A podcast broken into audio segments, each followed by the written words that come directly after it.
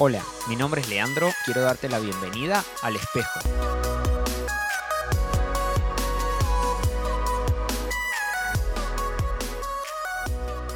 Hola, ¿qué tal? ¿Cómo estás? Bienvenido a otro episodio del espejo. Qué bueno que puedas seguir escuchando y prestando atención y realmente mi deseo es que cada uno de estos episodios te sirva para crecer, mejorar y aún seguir adelante en la vida.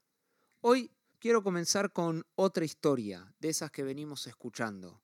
Y esta cuenta acerca de un pueblo que llevaba 400 años esclavizados en un país lejano. Sus trabajos cada día eran para que ese país creciera. Desde que salía el sol hasta que se ponía, se dedicaban a construir ladrillos y con ellos edificar edificios y monumentos. Habían quedado atrás las historias acerca de los fundadores o patriarcas que tenían muchas tierras y fortunas. Por las noches, los niños y algunos jóvenes rodeaban a algún anciano que les contaba el relato sobre un libertador que se levantaría y los sacaría de ese lugar. Había pasado tanto tiempo que muchos dejaron de creer en eso. Hasta algunos llegaban a interrumpir el relato diciendo Deja de llenar sus cabezas con mentiras y sus corazones con ilusiones que nunca sucederán.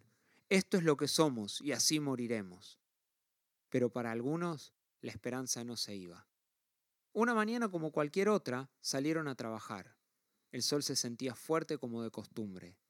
Fueron a buscar la paja para mezclarla con el lodo y así hacer los ladrillos.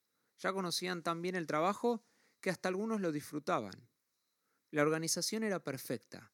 Estaban los recolectores, los que mezclaban, los que ponían a secar y los que trasladaban los ladrillos. Por otro lado, un buen grupo se encargaba de construir. Pero ese día no fue cualquiera. El antiguo guía espiritual venía acompañado de su hermano, según dijo, y que era el libertador que hablaba la historia. Le veían cara conocida, se preguntaban unos a otros por qué nunca lo había presentado antes. ¿De dónde lo había sacado? Muchos lo miraban fijo, porque sabían que antes lo habían visto. Y fue hasta que dijo su nombre que se dieron cuenta. Las reacciones fueron diversas, asombro, incredulidad, esperanza. Hacía cuarenta años que no lo veían. No lo podían creer. Lo habían visto crecer en el palacio del rey había sido un gran líder. Hasta en su momento aseguraban que tomaría el mando del país. Pero todo se terminó el día que defendió un esclavo matando a un oficial. Muchos se rieron, otros se burlaron. Hubo quienes no le prestaron atención. Aún otros se fueron. Pero los que tenían esperanza preguntaron, ¿Cómo sabemos que eres tú? Sus palabras y demostraciones comenzaron a convencer a todos desde los viejos que relataban aquella historia hasta quienes no creían. El proceso de libertad fue duro, pero llegó el día. Los esclavos estaban yendo del país, la historia se estaba cumpliendo, sabían que la parte que seguía era conquistar esa tierra que tanto les habían hablado, donde fluía leche y miel. Enviaron dos espías para que recorrieran la tierra. Al cabo de unos días regresaron con muestras de las frutas de aquella región eran tan grandes que un racimo de uva lo traían entre dos. Era la oportunidad. El líder juntó al pueblo para que estos hombres cuenten sus experiencias. El inicio fue prometedor. Les mostraron las frutas, les dijeron que era verdad lo que les habían contado sobre que fluía leche y miel.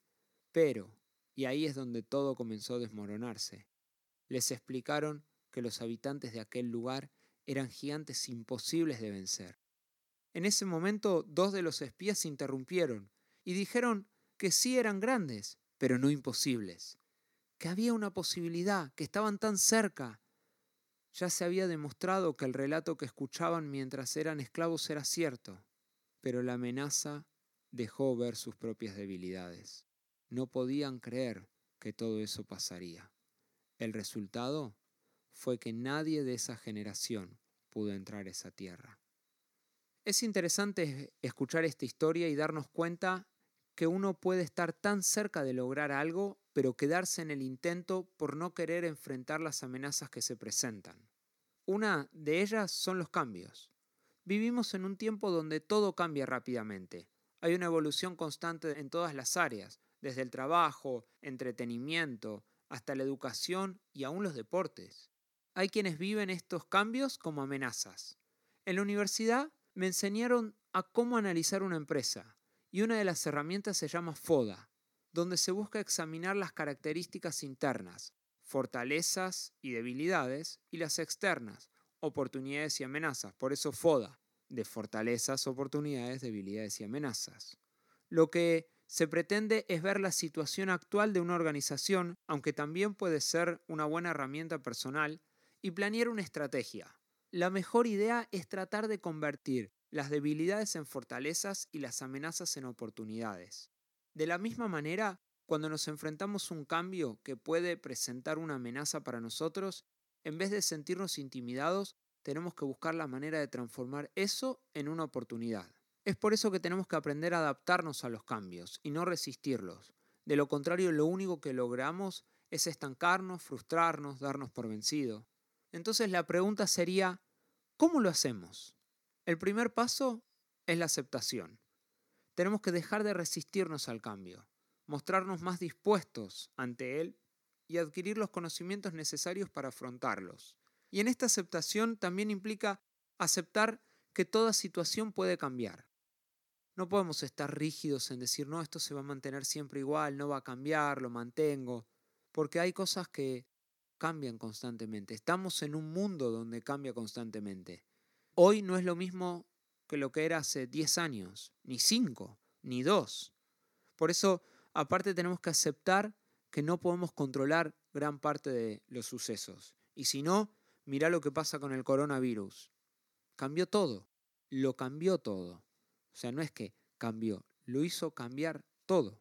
Y también tenemos que aceptar aquello que no podemos cambiar de nosotros y o de nuestro entorno. Hay situaciones que por más que cambien cuestiones, hay otras que no van a cambiar. Y nosotros tenemos que estar atentos a qué cosas de nosotros no van a cambiar. Por ejemplo, nuestras convicciones o nuestra fe. Eso se tiene que mantener firme. Pero a lo demás tengo que ser flexible. Por eso no solamente implica el primer paso de la aceptación, sino un segundo paso de la adaptación. Valoramos las ventajas y las desventajas del cambio y nos dimos cuenta que tenemos que aceptarlo. Con estos nuevos conocimientos nos tenemos que adaptar y tenemos que intentar hacer lo mejor del cambio, dando más importancia a esas ventajas. La quietud, la pasividad, el conformismo son actitudes que no nos ayudan en este tiempo. Tenemos que aprender a percibir los cambios como oportunidades para crecer. Adaptarse requiere tiempo, voluntad y esfuerzo. Tenemos que renunciar al conformismo y estar abiertos a cambios en la forma de hacer las cosas. En la historia del comienzo, que la puedes encontrar en la Biblia, en el segundo libro, en Éxodo, los cambios que enfrentó el pueblo de Israel luego de salir de Egipto no le permitió adaptarse a su nueva realidad. ¿Cuál era? Que Dios iba con ellos y pelearía cada batalla. Quisieron ir en sus propias fuerzas y ante las amenazas lo único que pensaron fue, no podemos, no somos capaces. Hoy nos estamos enfrentando a grandes cambios a nivel mundial, laboral, familiar y aún personal. Tenemos que verlos como oportunidades para crecer, para mejorar, buscar nuevas opciones de trabajo, adaptarnos emocionalmente y seguir. Dios nos promete que Él va a estar todos los días hasta el fin con aquellos que creen en Él. Esta es una buena oportunidad para aferrarse a Dios creer que nos dará la victoria. Aún más, saber que Él es nuestra fuerza y que da sabiduría a quienes se lo piden. Nunca es igual enfrentar cambios con o sin Él. Siempre con es mejor. Quiero invitarte a que aún en estos tiempos de cambio veas una buena oportunidad para acercarte a Dios. Si nunca lo pensaste, este es un buen tiempo. No lo tomes como una amenaza, tómalo como una oportunidad de un buen cambio para tu vida. Dios siempre es mejor. Por eso quiero animarte en este tiempo de tantos cambios, que puedas ver oportunidades, que puedas salir de la pasividad y aún del miedo, del temor, de la amenaza y decir, puedo salir adelante, puedo mejorar, puedo encontrar una nueva oportunidad de trabajo. Quizás tengas que aún cambiar el rubro y hacer algo que antes no habías visto. vender online, hacer algún tipo de curso que antes no habías hecho, no sé, dar asesorías, pero sobre todo aferrate a Dios, porque Él te va a dar la sabiduría, la creatividad para salir adelante. Tu mejor oportunidad en este tiempo es Dios. Con Él, la victoria está asegurada. No significa que no vamos a vivir tiempos difíciles o de cambios como los estamos viviendo, pero sí tenemos la promesa de que en Él hay victoria. Vamos para adelante. Desafíate, animate, acepta el cambio y adaptate a él. Que tengas una muy buena semana. Dios te bendice.